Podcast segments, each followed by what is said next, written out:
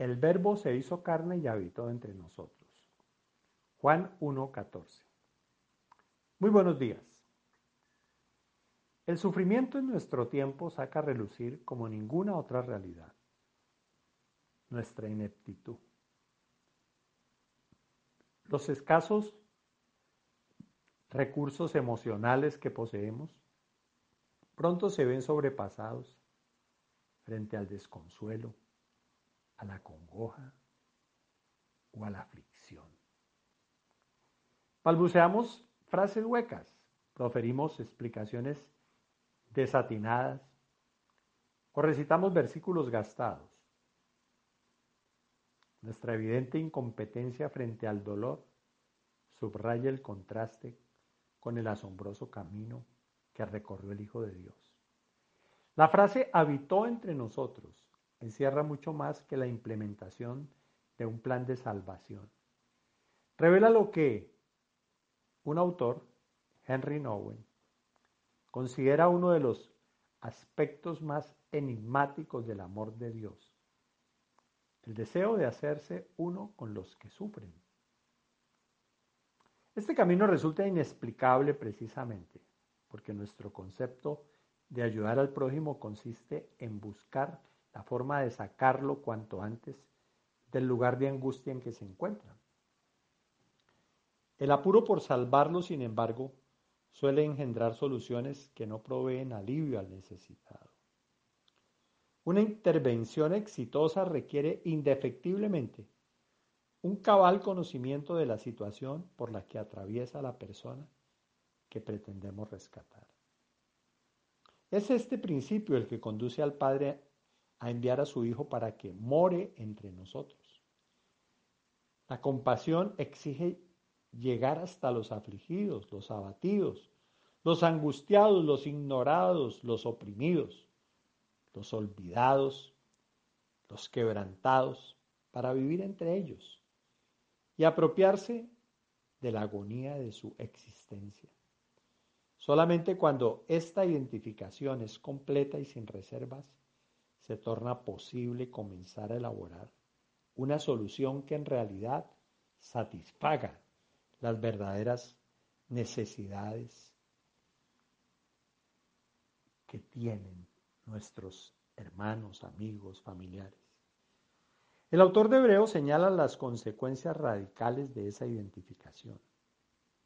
Cristo ha experimentado en carne propia la soledad, la traición, la injusticia, la incomprensión, la tristeza, la desilusión y los cuestionamientos que inevitablemente acompañan a todo ser humano.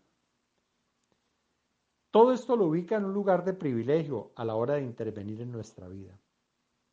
Por nuestra parte, saber que apelamos a uno que nos entiende puede revestirnos de osadía. Logramos acercarnos con confianza al trono de la gracia para recibir misericordia y encontrar gracia para la ayuda oportuna. Porque no tenemos un sumo sacerdote que no pueda compadecerse de nuestras flaquezas, sino uno que ha sido tentado en todo como nosotros, pero sin pecados, declara el autor de Hebreos.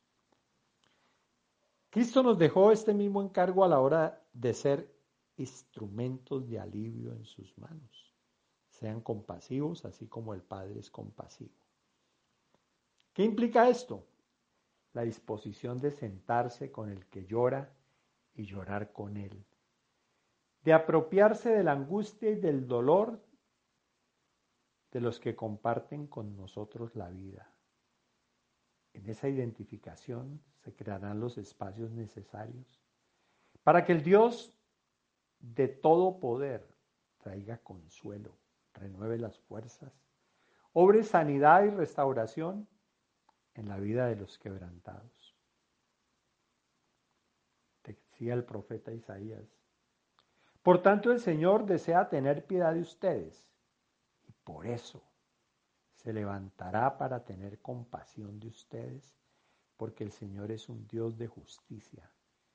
Cuán bienaventurados son todos los que en Él esperan.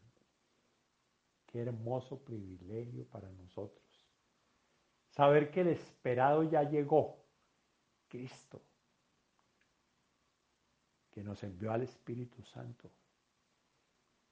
que el esperado se encarnó, se hizo hombre para que pudiéramos tenerlo a Él como nuestro centro de vida, fundamento, nuestro héroe. Llamados nosotros a imitarlo y sobre todo a experimentarlo tantas veces, su fortaleza, su consuelo, su compasión, su identificación con nuestro dolor es lo único que nos puede sacar de las situaciones más críticas y más difíciles. Con razón podemos, al igual que el apóstol, declarar que tenemos alguien que se compadece de nosotros, que nos entiende porque se encarnó.